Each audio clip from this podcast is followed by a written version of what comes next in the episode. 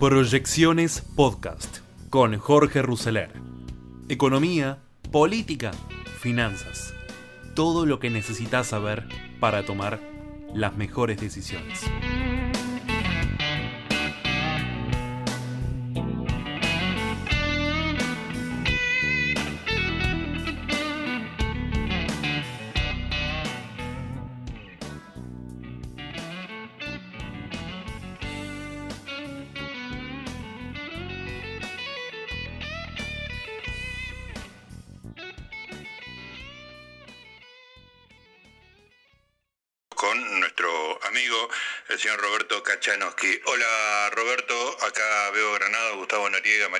Saludan. ¿Cómo estás?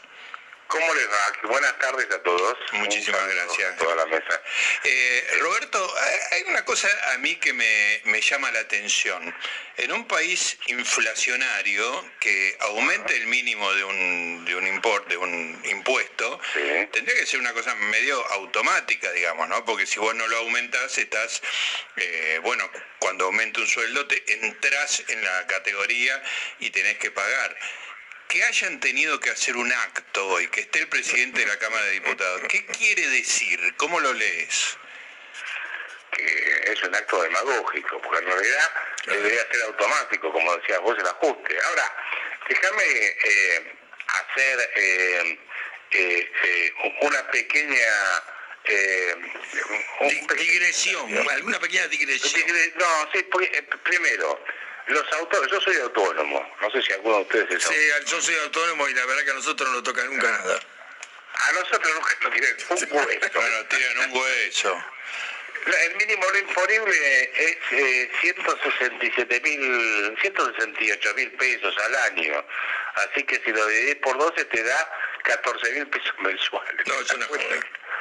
Bueno, de- agarrar la deducción especial, si querés le sumamos, ese es- la deducción especial es mayor, son 805 mil pesos al año, más los 168 que te dije, mira, lo dividís por 12 y te da 81 mil pesos, ni la canasta básica alimentaria te Claro. salís con eso. Claro. O sea, esto para tener una idea de cómo a los, a los eh, autónomos los liquidan. Y después tengo la jubilación de marra, perdón. Sí, sí, sí, sí, sí. El término académico. nos pegan por todos lados. Sí. Ahora, eh, dejando de lado, dejo de llorar de mi lado y de- del lado de No, si querés, si querés vamos juntos. ¿no? Si querés llorar, llorá, como Sí, diría sí, Moria. yo te acompaño, no te preocupes, tengo, Hagamos un sindicato a los moyanos, hagamos algo, digo, porque nos van a matar. Bloque- bloqueemos a alguien. Y encima te retienen ganancias y pagás anticipos, ¿no? Sí, sí, por todos lados. Bueno, dicho esto, a ver, eh, eh, el mínimo no imponible, obviamente que tenía que ajustarlo. Ahora, lo cierto es que cuando vos mirás los números fiscales del mes de abril y de todo, eh, ¿cómo se llama?, los primeros cuatro meses, se fueron al diablo. Sí. A ver, si, si uno saca lo que se llaman rentas extraordinarias, que es un número que inventan, que metieron ahí 134 mil millones de pesos que no sabemos de dónde salen, de ingresos, ¿sabes cuánto aumentó el déficit fiscal en, lo- en- en abril de este año respecto a abril del año pasado, el primario? A ver. 820%. Ah, Epa. Sí, sí. Eh, mirá, eh, de esto lo sigo, tengo la planecita, viste, que esa que va siguiendo todos los meses, ¿no?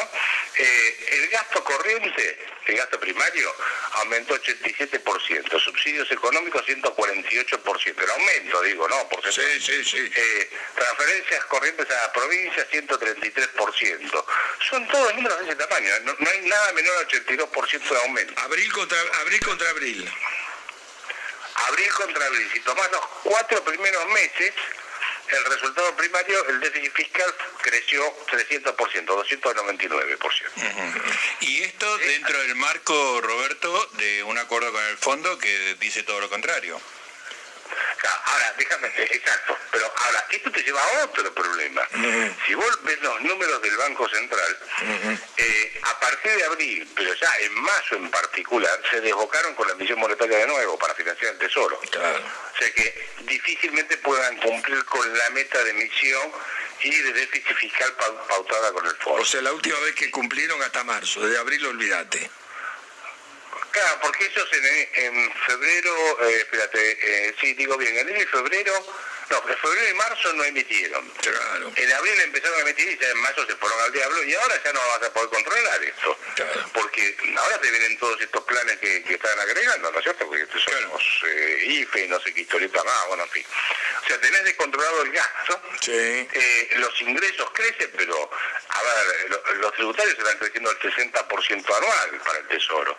O sea, el 60% anual es más o menos empatando la inflación, ¿estamos de acuerdo? Sí, totalmente pero el gasto te está creciendo por arriba de la inflación casi 30, casi digo bien, casi 30 puntos más. Entonces, nos vamos a pegar la piña de campeonato en el segundo semestre. ¿eh? Sí, sí. A este ritmo nos pegamos la piña de campeonato. Disculpe que no sea muy optimista, ¿no? pero, no, bueno, pero la realidad es la realidad. Roberto, ahora que, ¿cómo se traduce? Ahora, pero déjame, sí, lo, de Guzmán me parece ridículo, porque son dos mangos con 50 en comparación con lo que iba a ahorrar de no subir del mínimo imponible.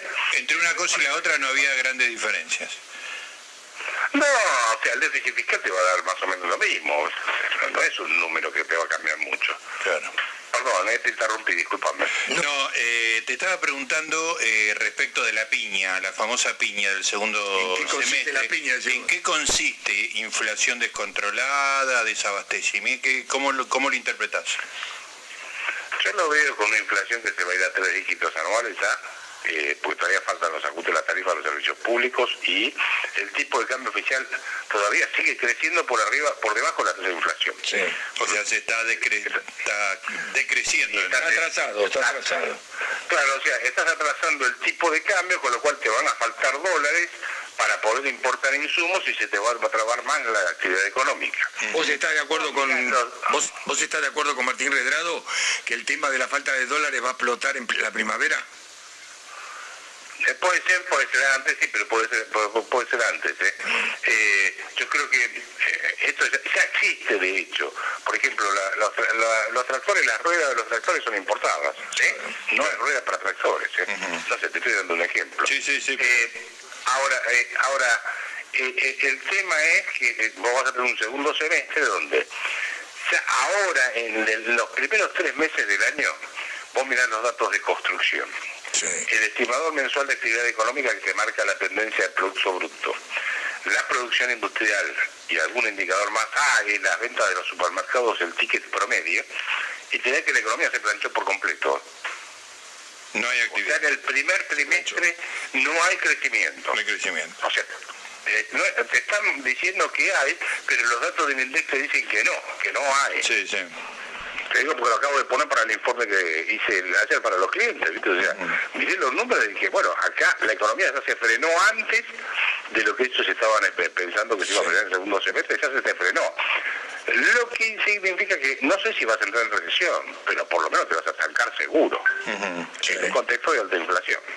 Y, lo que hoy no es recesión, que hay todavía actividad, uno ve los restaurantes, los bares, ahí en la noche hay mucho movimiento. Vos decís que puede pegar, empezar a pegar ahí, incluso en los lugares donde la cosa más o menos funciona todavía.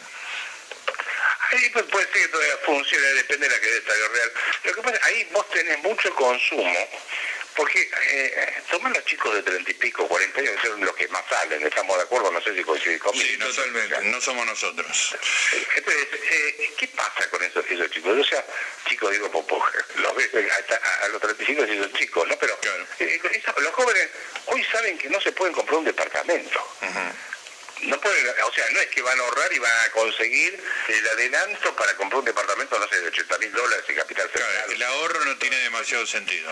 Este, por eso no tiene sentido el ahorro. Tú dices, bueno, ¿viste? la vida y consumo. O sea que es te diría casi una actitud, una actitud de consumo, bueno, no tengo más chances y bueno, me gasto la guita total. Sí, me Nunca me voy a poder comprar un departamento en Argentina.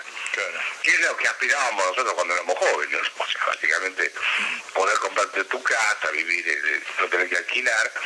Y bueno, los chicos viven al día. Claro.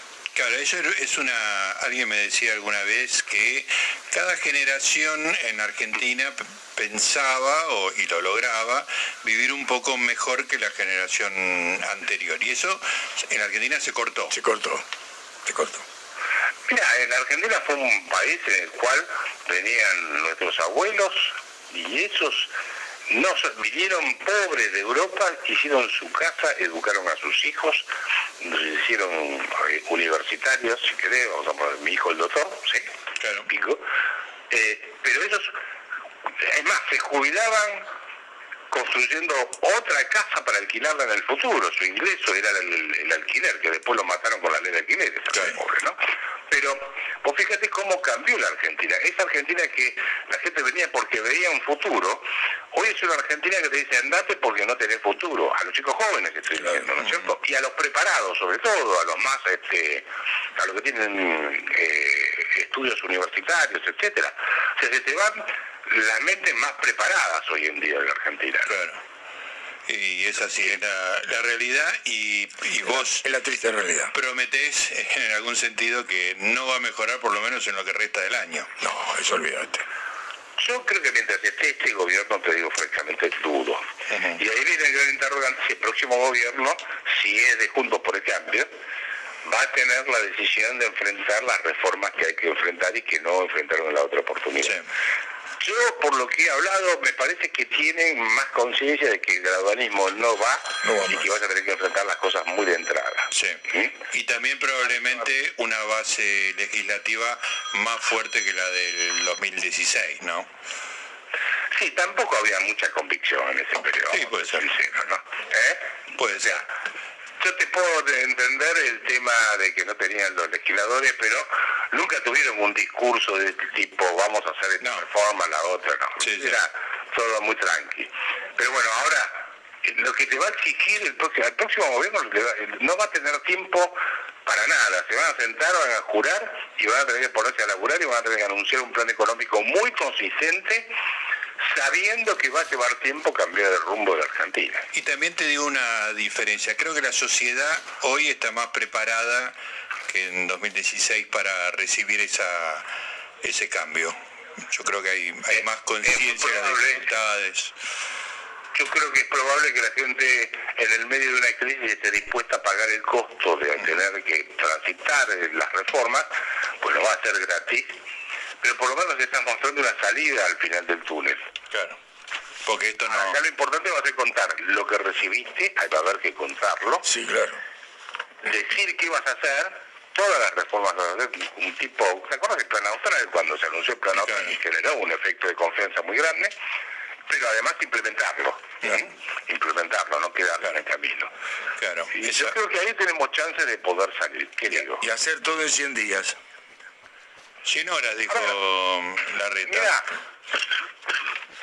yo te digo, en 100 horas tenés que anunciar, en menos de 100 horas tenés que anunciar tu plan económico. Claro. Ahora, reformar el Estado, esto te dice un tipo de liberal en serio, ¿sí? No lo puedes hacer de un día para otro. No, no, la no. verdad es que no lo vas a hacer. Te va a llevar más tiempo. El tamaño y la calidad del gasto público. La reforma impositiva también te va a llevar tiempo. Lo que puede ser más rápido es una reforma laboral, una reforma eh, monetaria, eh, una reforma eh, de, de- de una desregulación de la economía, empezar a integrar la economía argentina al mundo, empezar a dejar a que los planes sociales dejen de ser planes sociales y se transformen en trabajo en serio a través de escuelas de oficios. O sea, hay cosas que podés hacer más rápido y otras te van a llevar más tiempo. Lo que no puedes dejar de hacer es empezar el camino y si bien cada una de las medidas va a tener una velocidad distinta, vos empezás a mostrar un camino que eso te cambia las expectativas de los agentes económicos. ¿no? Bueno, es el futuro ese. El presente es muy oscuro y hay un futuro eh, que por ahí genera algún tipo de luz al final del túnel. Gracias, Roberto. Que tengas un buen fin de semana. ¿eh? Finalmente va a ser modificado el mínimo no imponible de impuestos a las ganancias. Hay un acto que está ocurriendo en este momento, o está por ocurrir en unos minutos. Porque claro, obviamente, sin entrar en detalles que ya entró Willy, eh, esta, esta delirante carrera que hay entre la inflación y los salarios, este, claro, si no se actualizan los mínimos, eh, bueno, la gente le sube el sueldo y gana menos. Claro, Claro. ponele, ¿no? Exactamente. Sí, hemos llegado al extremo de que en Argentina a veces no conviene hacer horas extras. Exactamente. Es lo que pasa, es No decir, te hacen conviene muchos empleados. no- Trabajar más, ¿no? Porque trabajas más Ganas menos. y ganas menos Sí. porque se te amplía la, la- el, el- el- Cambias de escala, digamos. cambias de escala. No, no, todo una- un contrasentido en un país que dice querer promover el trabajo, ¿no? Si lo- mire, trabaje más, no, no porque ganó menos, es natural, ¿no? Así que Por bueno, supuesto, eso se resuelve con el empleo en negro, digamos. Sí, obvio, por supuesto. Además, la solución de fondo es este, obviamente, el tema que está pendiente de Argentina, que es combatir la inflación. Pero, por supuesto. en cualquier caso, ayer fue Sergio Massa, en el medio de un conjunto de tironeos entre Sergio Massa, el ministro de Economía, Martín Guzmán y el presidente, y se resolvió esta cuestión a los empujones, ¿no? Claro.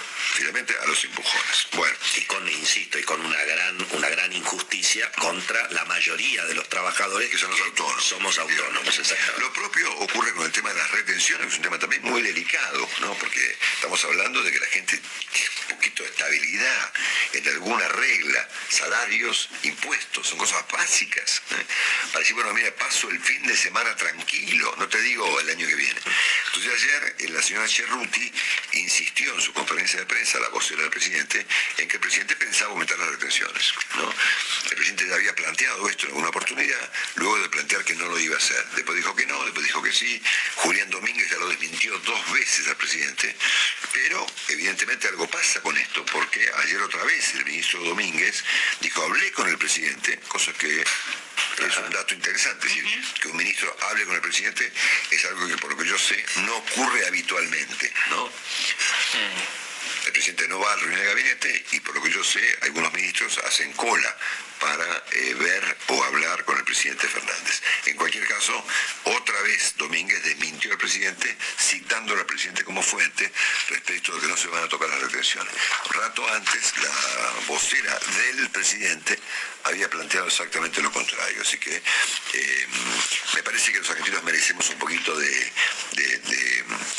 de- de- de bajar la exasperación y bajar la- estas contradicciones tan, tan estresantes, digamos, ¿no?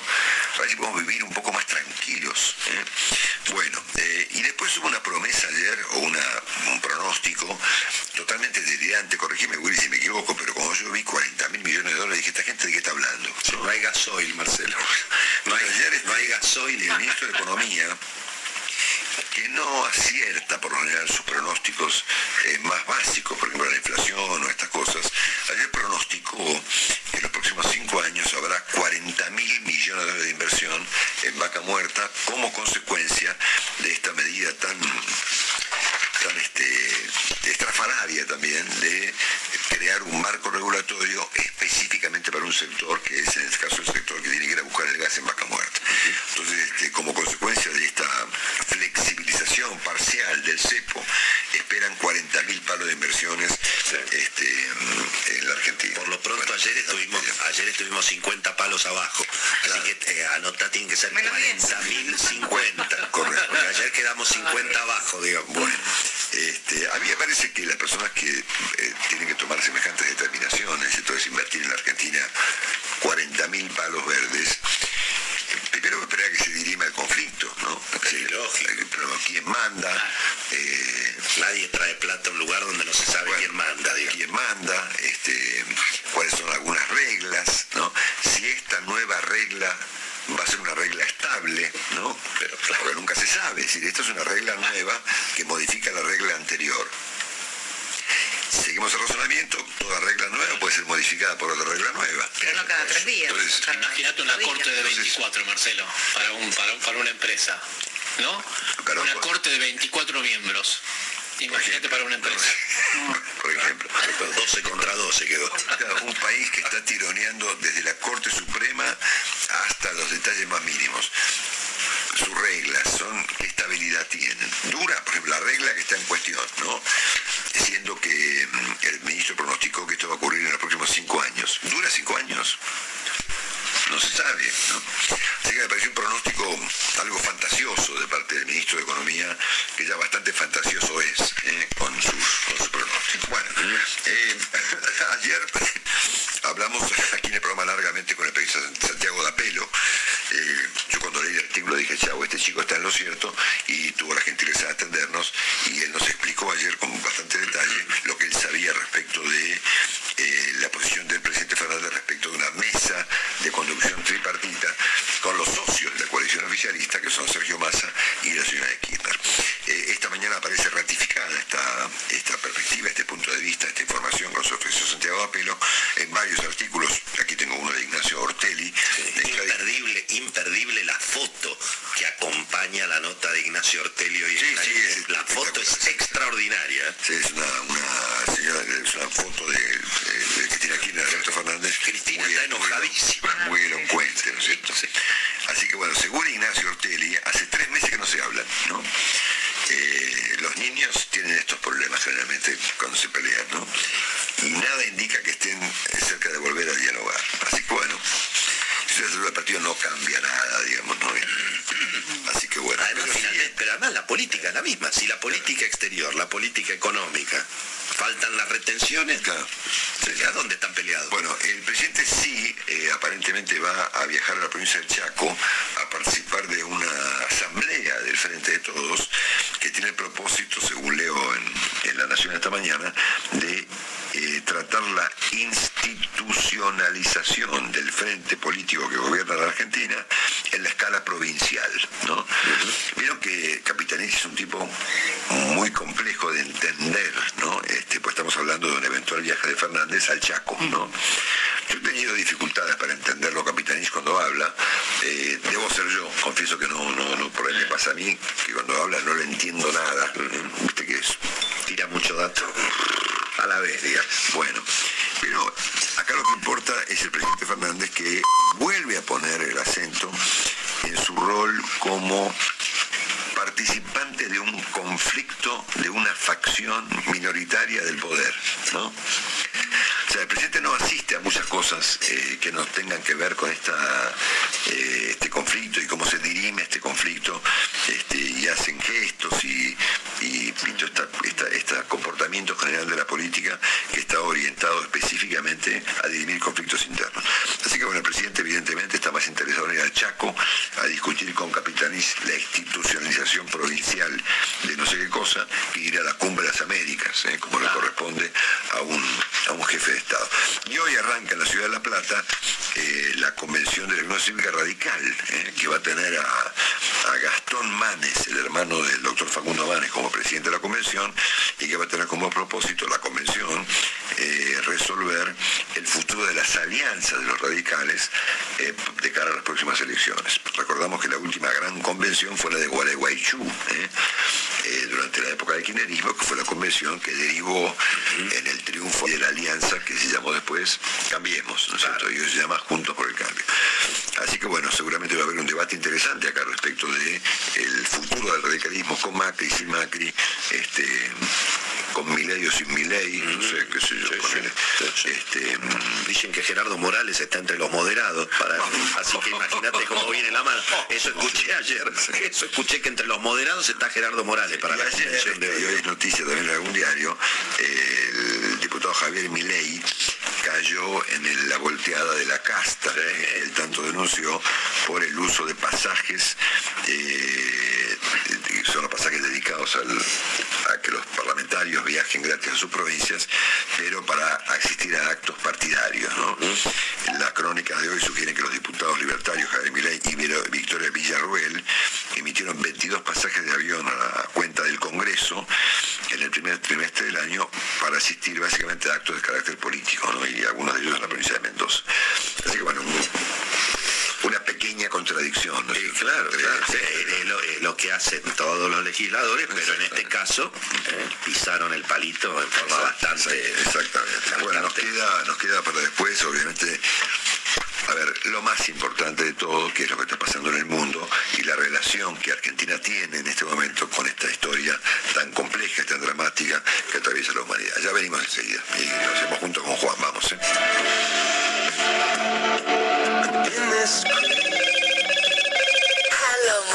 El móvil de los servicios informativos se comunica con Moto G200.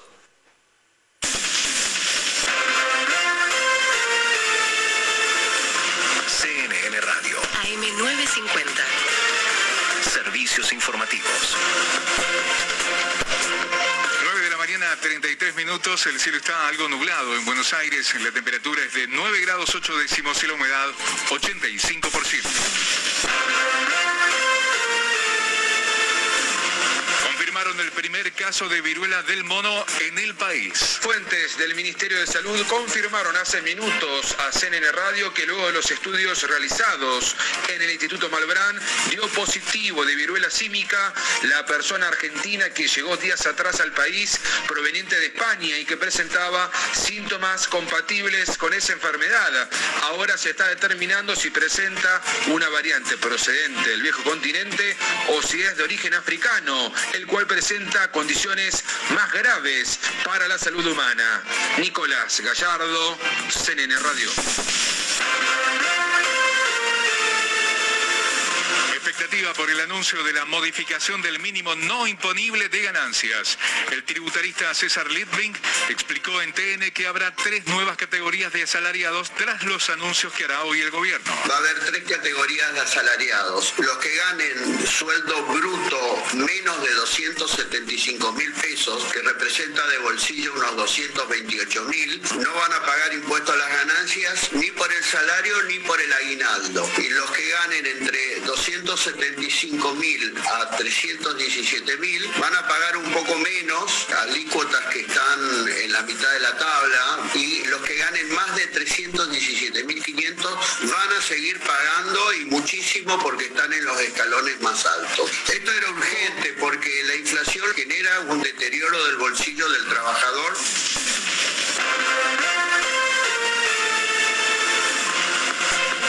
Laboratorios desarrollan pruebas PCR específicas para detectar la viruela del mono. Desde la central de noticias de CNN nos informa Leticia Guevara. Los laboratorios Roche y Abbott anunciaron planes para fabricar pruebas PCR de viruela del mono. Ninguna de las compañías ha recibido la luz verde de la Administración de Alimentos y Medicamentos de Estados Unidos para el uso de sus pruebas de viruela del mono. Los laboratorios dijeron a CNN que sus pruebas están destinadas a uso de investigación. Sigue el piquete en colectora de Panamericana entre bifurcación y ruta 197 sentido a Capital. Hay demoras en la circulación desde Martínez por obras sobre la traza principal, pero rumbo al norte. Manifestantes en la plazoleta sur del obelisco. Continúa el corte total por armado de escenario en diagonal norte entre Carlos Pellegrini y San Martín. Se mantiene el corte parcial por un incidente en Kramer entre Monroe y Blanco Encalada en Villordúzar y recordamos que el ferrocarril San Martín opera con demora.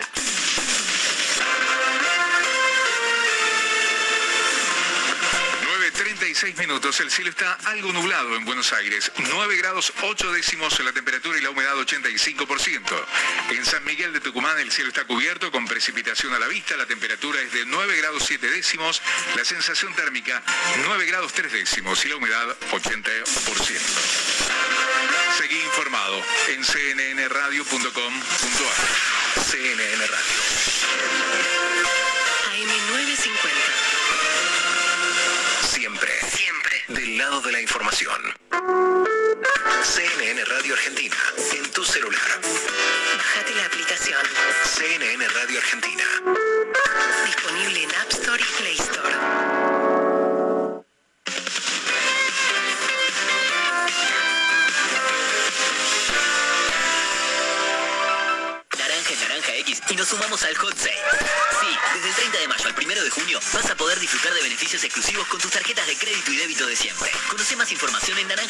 naranjax.com barra hot sale. Beneficio válido del 30 del 5 2022 al 1 del 6 2022. Tarjeta de crédito emitida por tarjeta Naranja Sau. Sujeto a políticas crediticias. Plan 12. Costo financiero total 0%. Tasa efectiva anual 0%. Tasa nominal anual 0%. Tarjeta de débito emitida por Naranja Digital Compañía Financiera Sau. Más información en naranjax.com. Rompe el silencio. Si vos o alguien que conoces está atravesando una situación de violencia de género, llama gratis al 144. Conoce más en buenosaires.gov.ar barra rompe el silencio. Buen- Eh, Permitime algo, Willy. Voy a- Antes de ni me termines tu repasito financiero, sí, señor. voy a resumir el estado de cosas del mundo y de la Argentina a través de dos dilemas que están ocurriendo en este momento y que están íntimamente conectados uno con el otro. Uno de los dilemas lo planteó el presidente Biden hace un largo tiempo y el otro lo planteó con toda claridad ayer el presidente Zelensky en Ucrania. Son dos dilemas muy complicados y que están íntimamente conectados, ¿no? que es el dilema de la democracia contra la autocracia y el dilema que presenta para el mundo la guerra, eh, que me parece a mí está entrando en una zona muy dramática, ¿no? Y vamos a hacer una reflexión sobre eh, el hecho de que a mí me parece que Argentina ha tomado partido ¿eh? Biden y el de Zelensky. Perdón, Willy, te escuchamos. Muy bien, muy bien, Marcelo. Rápidamente actualizamos un poquito los mercados. Las ganancias que veíamos en, para la apertura en las bolsas de Estados Unidos se están esfumando. ¿eh? A esta hora ya prácticamente han perdido todo lo que venían ganando. Las criptomonedas recuperaron algo.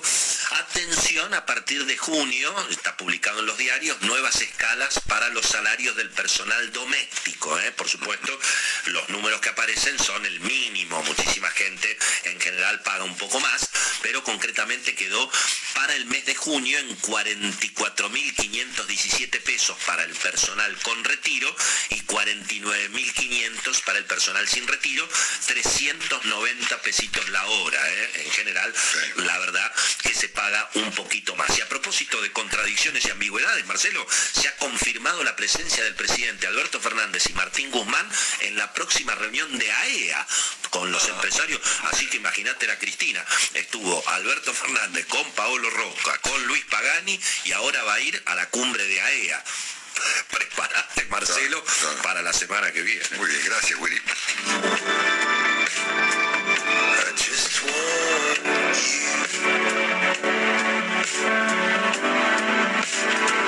Bueno, esta, acabamos con el cierre del repaso de este día de hoy porque me parece que la semana cierra con mucha claridad eh, respecto de el estado de cosas muy, muy complicada que tiene hoy el mundo. Saben ustedes que eh, en este momento, o ayer por lo menos, presumo que puede seguir ocurriendo lo mismo, hay un ataque de lo que los medios han llamado máxima intensidad sobre esta famosa zona del Donbass, en el este de Ucrania. En la crónica que presentó ayer, no te digo el Washington Post, La Nación, acá en Buenos Aires, y las imágenes que han publicado ayer en el portal de La Nación anoche eran algo espeluznante. ¿eh? Así que evidentemente, en primer lugar, una, un avance muy significativo de parte de Rusia atacando poblaciones que ellos inclusive reclaman como propias, ¿no es cierto? Si están destruyendo lo que ellos reclaman como ruso, ¿no es cierto? Que es el Donbass. Al mismo tiempo, y Juan y yo hicimos la misma interpretación mañana respecto a los dichos de Mario Draghi, ¿no? Que ayer luego de hablar con Putin le advirtió al mundo que se viene una muy grave en materia de... Eh, eh, hambruna, si se quiere. Hambruna, dijo, bueno, se viene una gigantesca y terrible consecuencia humanitaria. A nosotros nos sonó más a un eh, principio de raje que a, una, a un pronóstico dramático sobre el avance de los rusos. Dijo, me, a mí me sonó que dice, bueno, como viene la hambruna y viene la nave, vamos a ver qué hacemos con esta historia de Ucrania. Hay que arreglar, hay que arreglar. Hay que arreglar, ¿no es cierto? Bueno, muy bien. Y de hecho, y por eso yo califiqué hoy a Juan de profeta y tuvo, tuvo razón él y tuve razón yo al calificarlo así, el, la propia eh, página de la CNN contaba eh, o explicaba anoche a través de un artículo muy bueno de la señora Julia Horowitz, eh, si, o se preguntaba si aguantará eh, Occidente eh, unido frente a una Rusia que sigue aumentando los precios y que está complicando efectivamente el mundo en el plano de la economía, de la energía y de los alimentos, esta guerra con Ucrania.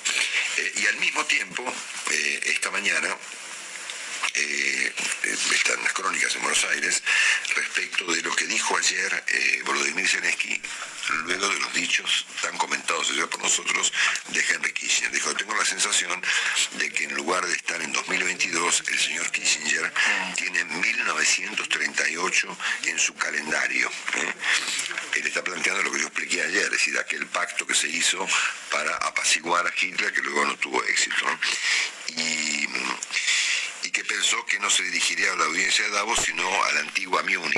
¿eh? Se- Fue lo mismo que dijimos acá nosotros a la mañana.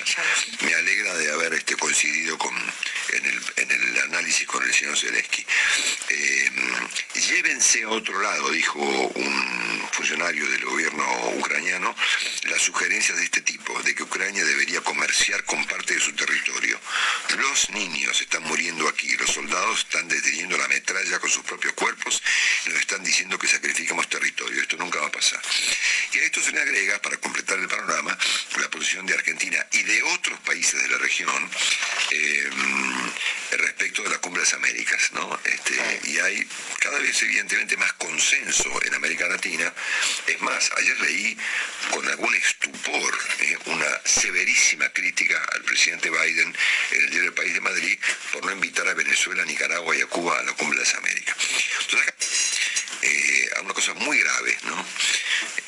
Cierto que estamos con el avión de Cristina y con la multa de Fernández y con este, si van a poner o no retenciones, mientras el mundo se incendia, ¿no es cierto? Entonces acá hay dos dilemas que están bastante claros ¿eh? y que están, además de muy claros, son dilemas que están crujiendo en este momento y que están íntimamente conectados. El primero es el que involucra a la Argentina de manera más directa, que es el, dilema de Biden, ¿no es cierto? Yo lo, usé como ejemplo para presentar el comentario de Rosendo Fraga. El presidente Biden, eh, cuando asumió, también es cierto que Biden está en declive y que el declive de Biden es muy grave para, para el mundo y para este concepto que voy a explicar ahora.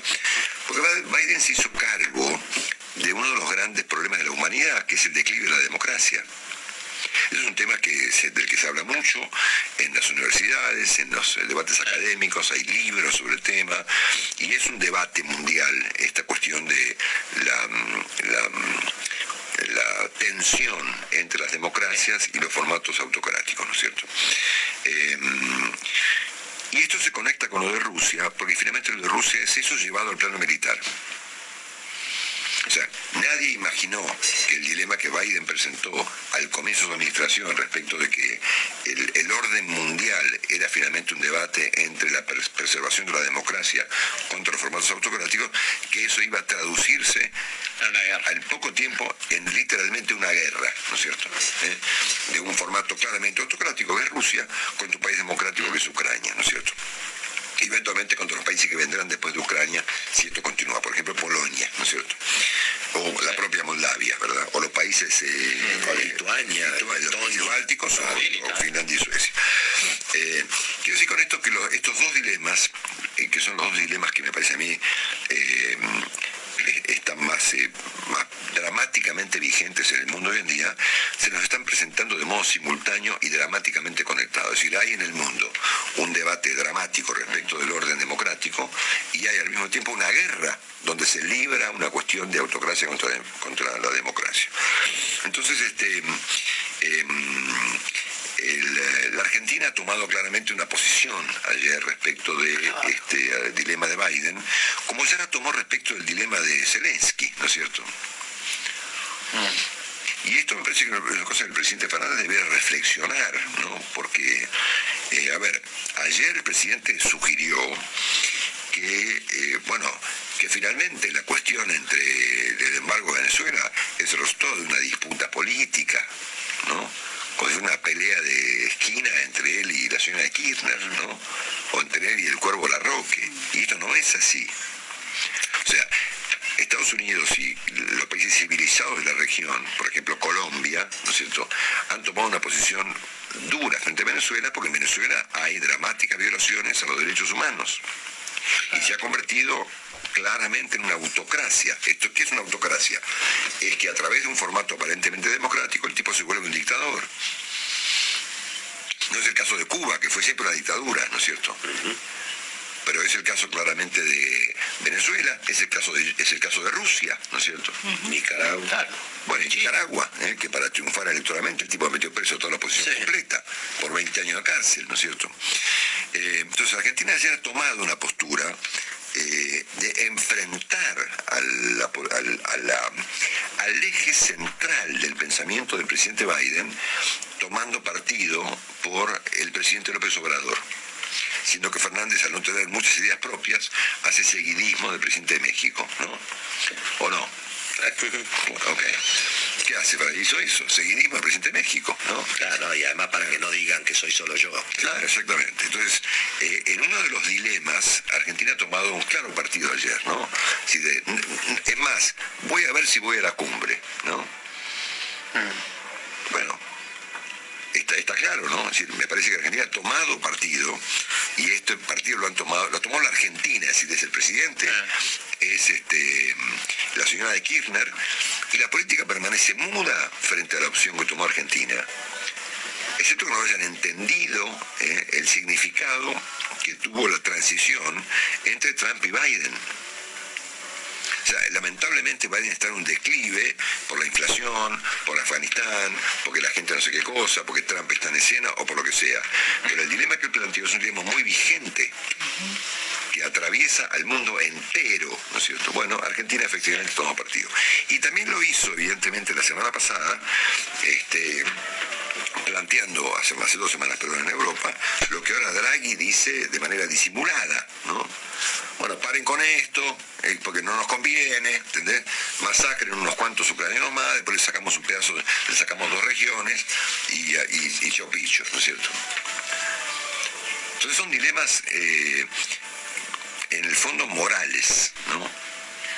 Mucho más relevantes que los 3 millones de multa, que el Olivo Gate, que el avión de la señora Kirchner se transportó cuatro sillas y dos, y dos mesas. Son dilemas de alto nivel moral. ¿no?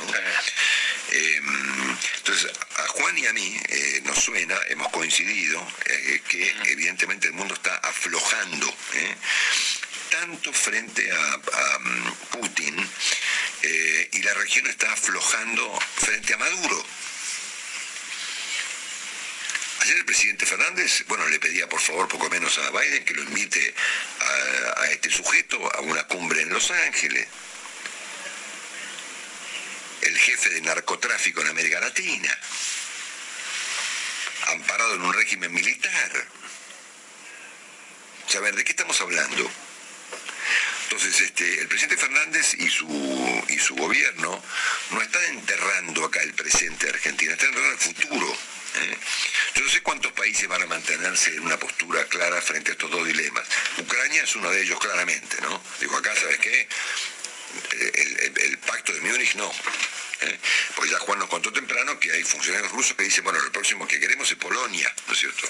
O sea que la escena es idéntica a la del 38, idéntica, ¿no es cierto? Un mundo que ante la amenaza de los alimentos y la energía se rinde ¿eh? o ha comenzado a rendirse ante la gran estación de servicio eh, que es Rusia, que está montada sobre misiles nucleares. y se está rindiendo ante la evidencia de que finalmente las autocracias de la región son el resultado, digamos, de unos problemas políticos secundarios, ¿no es cierto? ¿Eh? Empezamos con las vacunas. Esta es una secuencia, ¿no? Que empezó con las vacunas, en el caso argentino, y está culminando con esta posición tan inmoral eh, que presenta en el nivel de la alta política el gobierno completo del presidente Fernández y hasta me animaría a decir gran parte de su dirigencia política, que permanece entretenida, eh, entretenida, dirimiendo eh, internas partidarias para las elecciones del año 2023.